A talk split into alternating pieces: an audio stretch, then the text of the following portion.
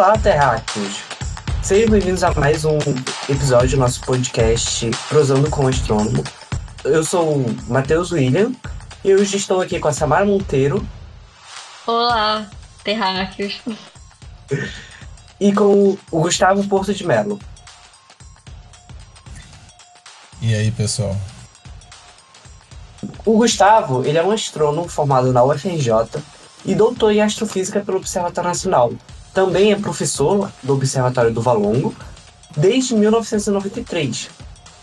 É sócio fundador e atual presidente da Associação Brasileira de Astrobiologia. E em 1997 foi coautor da descoberta da primeira estrela gêmea do Sol confirmada, a 18 Scorpii, a estrela mais semelhante ao Sol até então identificada.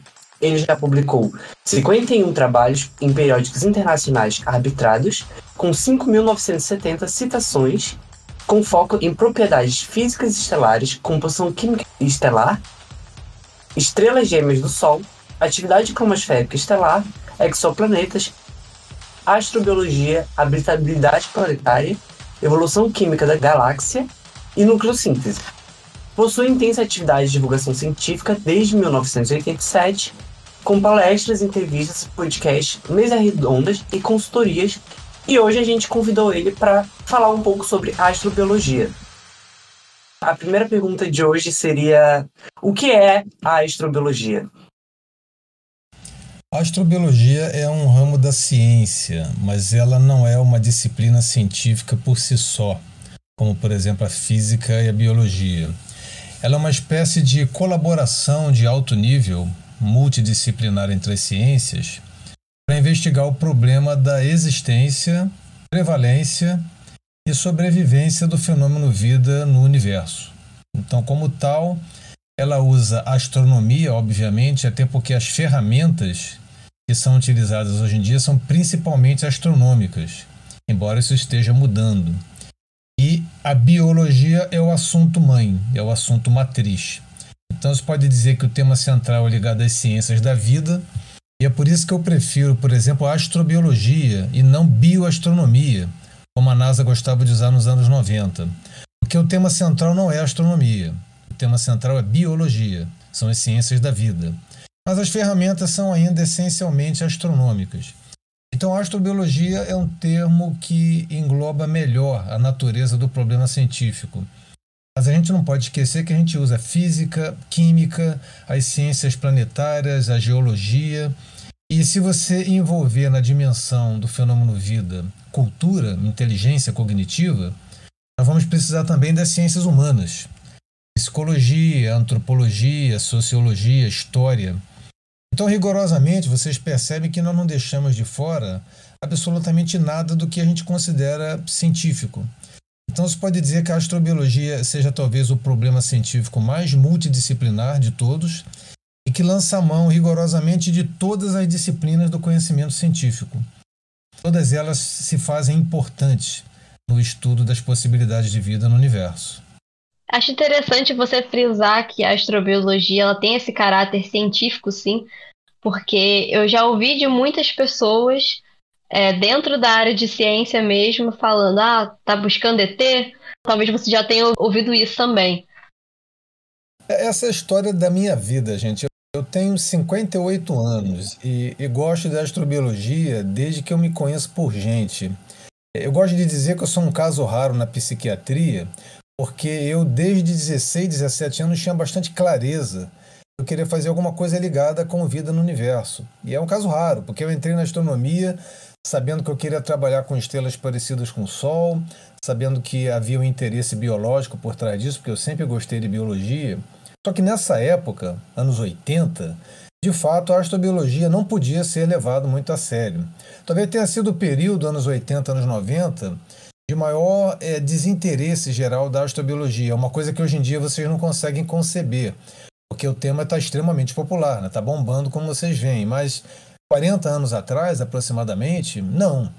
Porque a última missão de relevância da NASA, que foi a missão Viking, que foi ainda a única missão jamais lançada ao espaço com um experimento biológico, com o objetivo declarado de procurar vida.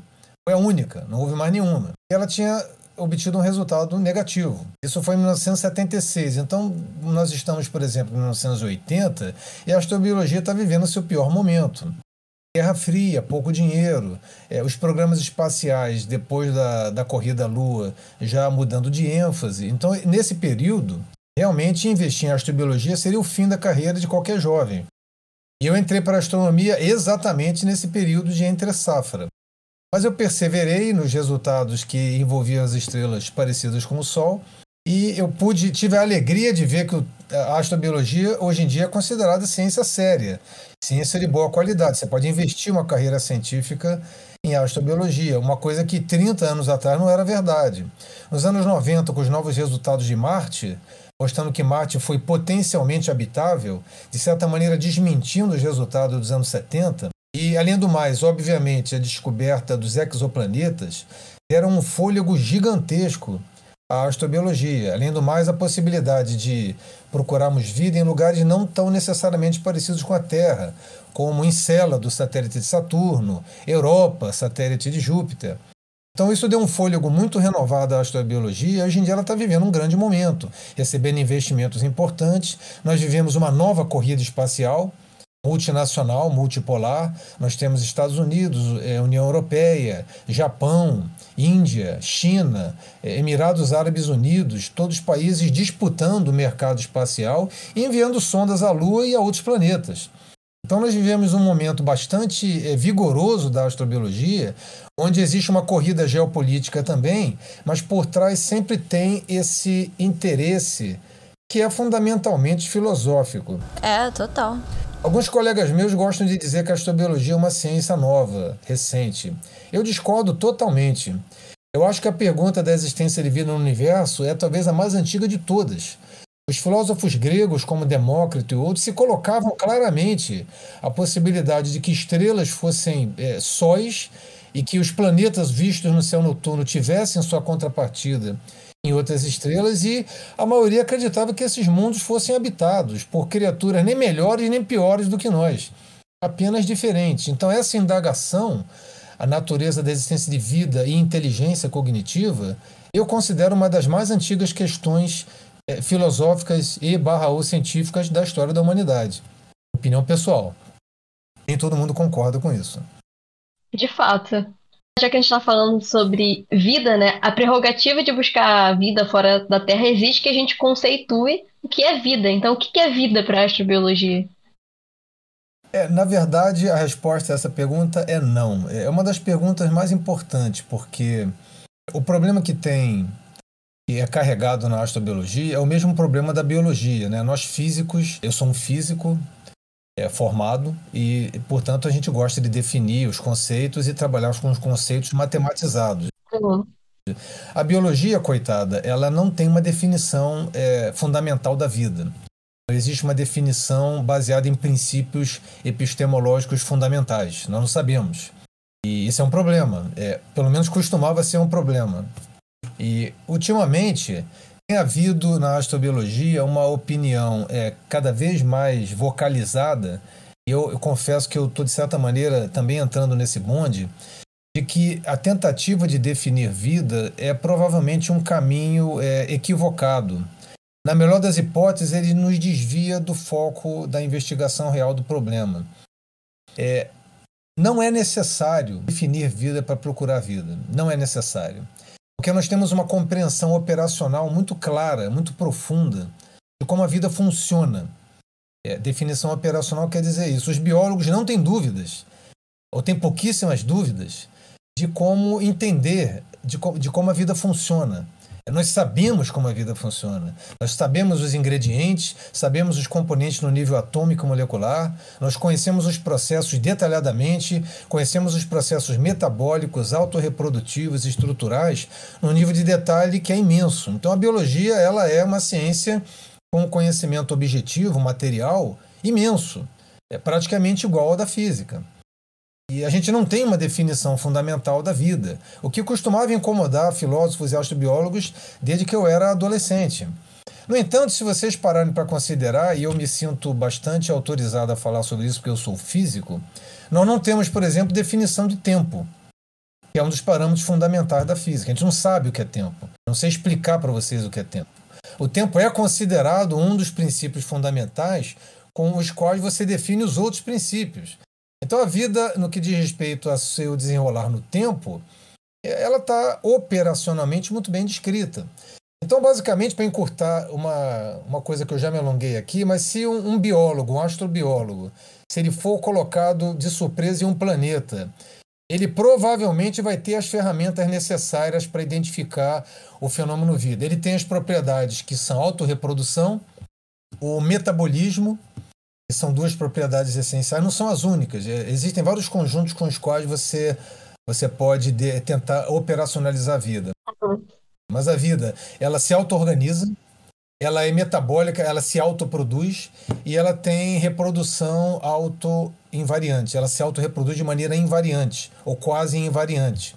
E ela faz tudo isso com uma, uma certa. Ela passa uma impressão do que a gente chama de teleonomia. Uhum. Ela é um processo teleológico, ela transmite a ideia de função. Ela transmite a ideia de que ela está querendo chegar a algum lugar. Ela tem um objetivo, ela quer alguma coisa que é uma das maiores fontes de ilusão e confusão quando você estuda as ciências biológicas. Então, essas três propriedades, é, redes cristalinas complexas e certas reações químicas, também tem. Só que a vida está a um passo de complexidade além disso. Então, a vida é um fenômeno é, operacional é autorreferente, autorreprodutivo, autoconstrutor, ela faz acima de tudo a si mesmo, com um nível de complexidade que permite a manifestação dessas propriedades num nível de teleologia muito elevado. Sim. Uma ilusão de objetivo muito elevada. É, um, havia uma brincadeira que eu vi nos livros da editora Record, Leis de Murphy. Vocês já ouviram falar das leis de Murphy? Uhum. Uhum. Então tinha uma piada numa das edições que era o seguinte: é, se fede, pertence à química. Se é verde ou se mexe, pertence à biologia. Se não funciona, pertence à física. Então, um, um, cientista largado em um planeta provavelmente reconheceria um ser vivo sem qualquer tipo de definição fundamental dele. Uhum. Pelo que ele vai fazer, pelas propriedades operacionais. Então, nós achamos sim somos perfeitamente capazes de reconhecer vida mesmo sem estarmos armados com uma definição fundamental. Uma boa notícia, concordam? Sim. e abre exatamente essa ideia de a vida poder se manifestar de diferentes formas, né? Como você falou. É... Mas isso não, não ampliaria demais o que a gente entenderia como vida? Como é que a gente consegue buscar a vida lá fora, no universo? O universo é muito grande. Como é que a gente consegue buscar a vida em outros planetas, em traços de vida em outros planetas? Essa pergunta é importante porque é, o universo é muito grande, mas o conjunto de regras que a ciência revela é relativamente compacto. É, as leis da física, a gente já demonstrou, se aplicam em todas as partes. A tabela periódica é uma só, no universo inteiro. Do hidrogênio até o urânio, número atômico 92. Nós observamos no espectro das galáxias mais distantes os mesmos elementos químicos que a gente identifica no laboratório terrestre, obedecendo às mesmas regras. Então não existe assim uma um conjunto tão infinito, tão vasto de probabilidades que a gente não consiga identificar em fenômenos de alta complexidade química, que basicamente é o que a vida é, estejam se manifestando em condições às vezes até diferentes da nossa das que a gente conhece aqui na Terra. É, a gente acha que vai ter uma certa facilidade de, por exemplo, identificar vida baseada em, em polímeros do carbono e água, que é a nossa forma de vida. Nós conhecemos a química do carbono muito bem, conhecemos a versatilidade do carbono, não é novidade. O carbono se comporta da mesma maneira aqui em Marte e nas outras galáxias. A gente sabe disso. Agora, a vida baseada nos mesmos princípios organizacionais, mas com uma química diferente, seria talvez um pouco mais difícil. Mas atenção, se a gente se fixa nos princípios de é, metabolismo, autopoese, a, a vida é morfogeneticamente autônoma. Ela contém toda a informação necessária para se autoconstituir sem referência interna. A vida ela tem autorreprodução invariante, ela tem um maquinário para fazer cópias de si mesma sem nenhuma referência externa. Então, usando esses dois princípios fundamentais, que não são é, descritivos, eles são mais operacionais. Eles dizem como a vida opera. Mesmo com uma química bastante diferente da nossa, nós acreditamos que vamos ser capazes de identificar uma manifestação de alta complexidade com componentes teleológicas que sigam esses princípios. São os mesmos que a nossa vida segue.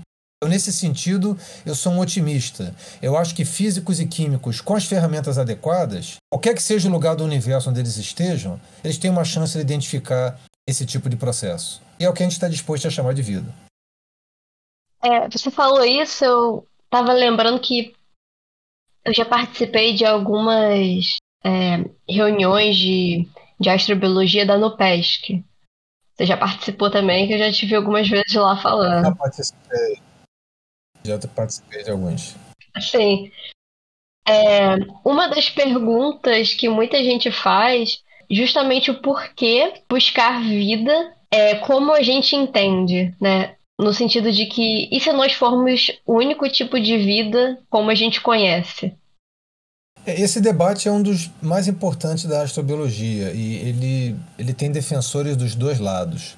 É, da minha experiência, eu, eu ensino astrobiologia há bastante tempo e de uma maneira formal, é, com disciplina também já há um bom tempo. E os alunos mais jovens, eu já, já fui jovem, né? Necessariamente, os jovens em geral se interessam muito pelo tema da vida alternativa, da vida quimicamente alternativa, porque ela é intelectualmente estimulante, ela é uma coisa excitante. Uhum. Você pensar numa estrutura reproduz os nossos processos, mas usando um gabarito completamente diferente. Por outro lado, os defensores da água e do carbono têm uma série de argumentos que são muito fortes. A versatilidade química do carbono não tem igual na tabela periódica. Sinto muito. Né? O carbono não tem um rival é, verdadeiro na tabela periódica. A água, como fluido abundante, também não tem rival. Então é uma fórmula vencedora. É, o que talvez os vamos dizer, os mais pessimistas concedam é que, olha, provavelmente a vida tem muito mais chance de, de surgir como um fenômeno emergente usando gabarito, carbono e água. É, formas alternativas provavelmente são marginais, porque é um gabarito menos competitivo. Se ele tiver que competir com carbono e água, ele vai perder. E provavelmente vai perder feio. Porque a vida é uma competição por nutrientes, por recursos. Aqui na Terra é uma disputa incessante. Isso usando o mesmo gabarito. Imagina você usando um gabarito é, nitidamente inferior. É como você tentar entrar é, numa corrida de Fórmula 1 com seu carrinho de rolimã. Uhum. Você não, não, tem, não tem lugar para você nessa disputa. Seu gabarito é inferior, você está numa outra categoria. Além do mais, essas propriedades físico-químicas que a gente reconhece, que são absolutamente essenciais, é, outras combinações têm tem dificuldade de fornecer. A sofisticação enzimática, a sofisticação de processos, a sofisticação de estruturas. Não é uma coisa que você obtenha com facilidade fórmula, fora dessa fórmula, carbono e água. Então, nós não necessariamente, os astrobiólogos, buscamos apenas uma fórmula. Essa fórmula ela parece ser mais fácil de identificar porque ela é familiar. É por isso que eu comecei falando a respeito da natureza do processo. Você encontra num gabarito químico distinto do nosso é, trocas químicas complexas, estrutura complexa e um aparente sentido de objetivo de você manter a estrutura. É, um bom exemplo disso é um romance muito interessante chamado O Enigma de Andrômeda, do Michael Crichton. Tem dois bons filmes sobre isso. O antigo dos anos 70, que é bom, e uma versão nova que é muito ruim. É para variar, né? Então, quem quiser assistir, assista a versão antiga. A nova realmente não é tão boa. E é vida baseada numa fórmula completamente diferente da fórmula terrestre. E ela era letal. No romance, é claro, a gente tem que vender livros, né? tem que fazer filmes. Então tem que ter uma história por trás. Mas é um romance interessante. Esse gabarito de busca não necessariamente está preso nesse nosso chauvinismo carbono e água, mas ele norteia a busca. As fórmulas de busca não necessariamente estão cegas a gabaritos que sejam alternativos. E esse, esse, esse fato, ou seja, essa, essa espécie de, de, de, de garantia de que você não vai perder o fenômeno vida caso você esteja procurando por uma coisa muito diferente, isso é uma preocupação do astrobiólogo, não ficar muito preso a uma fórmula só. A fórmula mais importante não é o gabarito químico, é o gabarito processual, é o gabarito estrutural que é alta complexidade, é, morfogênese autônoma e autorreprodução invariante. Você pode falar um pouquinho delas? não é difícil de entender. É, vamos pegar esses dois conceitos. Morfogênese, a criação da forma. Morfogênese, autônoma. Você faz isso sozinho. E autorreprodução, você se copia. Invariante. Se copia com um gabarito que é perfeito. Não completamente, mas ele é muito fidedigno. Ou seja, a vida é baseada em dois tipos fundamentais de produtos químicos, de, de moléculas químicas. É, eu tenho um código que são os ácidos nucleicos, que dizem o que você deve fazer. São as instruções. Tem as proteínas ou enzimas que fazem. Então eu tenho um gabarito código e tenho um gabarito executor. E eles conversam o tempo inteiro entre si. Então você, o que veio primeiro é um super grande debate na astrobiologia. Primeiro metabolismo ou primeiro cópia? RNA ou DNA? Pois é, primeiro DNA, RNA ou primeiro proteínas? Ninguém sabe. Existem defensores dos dois lados. Talvez a pergunta nem faça sentido, eles podem ter surgido juntos. Uhum. Agora, o que, que, a vida consegue fazer que ninguém mais, nada, nenhum outro é, processo, nenhum outro tipo de estrutura consegue fazer? Eu tenho um código que diz o que, que ele vai fazer, o que, que ele faz é principalmente manter a mesma estrutura que mantém o código, que mantém a instrução num círculo fechado e autorreferente. Então eu tenho instruções e a execução toda dentro de uma única estrutura que consegue principalmente manter-se contra o meio ambiente agredindo constantemente, com condições diferentes das condições internas ao organismo. Eu tenho entropia, a desorganização querendo o tempo inteiro destruir essa ordem, mas essa ordem tem as instruções e o gabarito necessário de ferramentas para manter não apenas a ordem, mas a capacidade de manter a ordem e a capacidade de copiar essa estrutura que mantém a ordem. Isso é a vida. Ela faz isso através de um gabarito químico de água e de carbono, e o que ela faz principalmente é a si mesma. Ela se repete, faz uma cópia, a cópia não é perfeita, ou a vida seria um fenômeno estagnado no tempo, existem erros, são as mutações, e o meio ambiente pode agir sobre essas mutações, selecionando as mais favoráveis. Como a vida continua a se copiar, a seleção do mais favorável tende a se copiar com as características favoráveis que foram selecionadas. E, portanto, a vida evolui, ela muda, ela se adapta. A vida não é um processo de progressão, mas sim adaptação. O, o mundo ao redor vai mudando e não, não existe isso de um é mais evoluído que o outro. Essa talvez seja, na minha opinião, mais uma vez, a mais vigorosa ideia intelectual da história da humanidade. A seleção natural. A evolução das espécies por seleção natural por capacidade de cópia e pela pressão constante do meio ambiente, que produz, né, a vida produz mais indivíduos que conseguem sobreviver. Então, os que sobrevivem estão mais adaptados àquelas condições momentâneas. Essa ideia que você pode aplicar, nasceu na biologia. Hoje em dia você aplica no que você quiser. Se aplica em, em arte, se aplica em ciências sociais, em física, em computação. Eu considero o pensamento mais vigoroso da história da humanidade, o pensamento de Charles Darwin. E a nossa compreensão de vida tem esse pensamento na raiz. Uma estrutura que se copia e executa. O que, que ela executa? A si mesma. Essa execução envolve uma cópia. A cópia repete a execução. Ela se mantém, ela é agredida e sobrevive. Se sobrevive, se copia. Se não sobrevive, sai do jogo, você não vai mais ouvir falar dela. A morfogênese autônoma e autorreprodução invariante são um casamento dessas duas propriedades, que toda forma de vida faz. Eu ia perguntar onde a ideia de teleonomia entra aí. Essa é uma das ideias que causa maior confusão, é, porque é uma ideia muito difícil. É, eu estava lá, eu estava lá. Ela não é científica, ela é filosófica. O ser humano, pela nossa arquitetura psíquica, quando ela vê um projeto, quando ela vê uma estrutura atuante com claro objetivo, nós não temos a capacidade de facilmente é, entender aquele fenômeno sem o projetista. Se você vê um projeto, você pede um projetista. Então, o que a vida é natural, porque ela surge espontaneamente. Quando a gente vê um objeto artificial, como uma máquina, a gente introduz a ideia do artífice. Artificial tem um artífice, tem um fabricante. Mas a vida não tem nenhum fabricante óbvio, mas ela parece ter sido desenhada. É a ideia do projeto. Então, a teleonomia é o sentido filosófico de projeto, a aparente ilusão de que aquele comportamento foi buscado. ele foi procurado. Essa ilusão ela é produzida na compreensão científica, porque se você quiser compreender não cientificamente, fica tudo muito fácil. Você coloca a teleonomia no início do processo. Tem um princípio fundamental que teleonomicamente projetou tudo. Está resolvido o problema, do ponto de vista filosófico. Você só tem o problema de resolver agora quem projetou o projetista. É uma regressão infinita.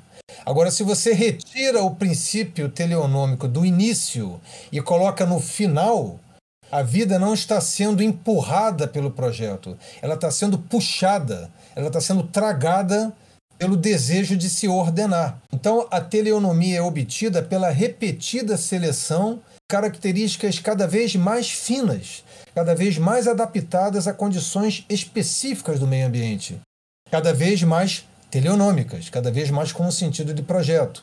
Então, a complexidade não é conservada. A matéria e a energia se conservam, mas a complexidade não é conservada. Porque o, o, o organismo que galga níveis de complexidade, ele não perde aquilo, ele copia. Se houver, por exemplo, uma extinção em massa, como houve várias, você é, normalmente corta um pouco aquela marcha para a complexidade e aquilo é interrompido, mas depois se recupera. E mesmo que haja uma tremenda extinção em massa que remova bilhões de anos de evolução, o processo retorna. Observem com muita atenção que eu, eu evitei propositalmente a palavra progresso. A vida não progride, ela não tem ponto de chegada, ela não quer chegar a lugar nenhum. O que é bom hoje em dia, daqui a pouco vai ser ruim. Características de adaptabilidade hoje, amanhã vão ser catastróficas. Então não existe progresso, existe aumento de complexidade e sobrevivência momentânea. Aquela teleonomia é momentânea. Como a teleonomia é embutida numa autorreprodução invariante, a teleonomia tende a se acumular. Então a vida na Terra galgou degraus de complexidade. Atenção, pessoal, ela não progrediu. A vida hoje em dia não é melhor do que a vida de 4 bilhões de anos atrás. Ela é diferente. Mais complexa? Sim, mais complexa. Ah, nós então vivemos no auge da complexidade? É uma boa pergunta. Se você retira o ser humano, alguns modelos sugerem que o auge de biodiversidade já passou. Foi lá pelo Carbonífero, pelo Jurássico. Os modelos sugerem. Agora, quando você introduz a dimensão cultural, cognitiva, consciente, é claro que hoje em dia a vida é muito mais complexa do que jamais foi pela presença do ser humano. Mas nós obedecemos as mesmas regras. Nós não progredimos. A gente evolui. Evoluir não é melhorar. Evoluir não é progredir. Repito, evoluir é mudar. Porque se você não muda, você está estagnado. As condições vão mudar. Você também precisa mudar. Então a vida é eterna mudança, não progresso. Vou repetir mais uma vez: a vida não progride, a vida muda. E aí, curtiu esse episódio? Então fique ligado para a parte 2 e vem com a gente. Vem com o Observa Longo.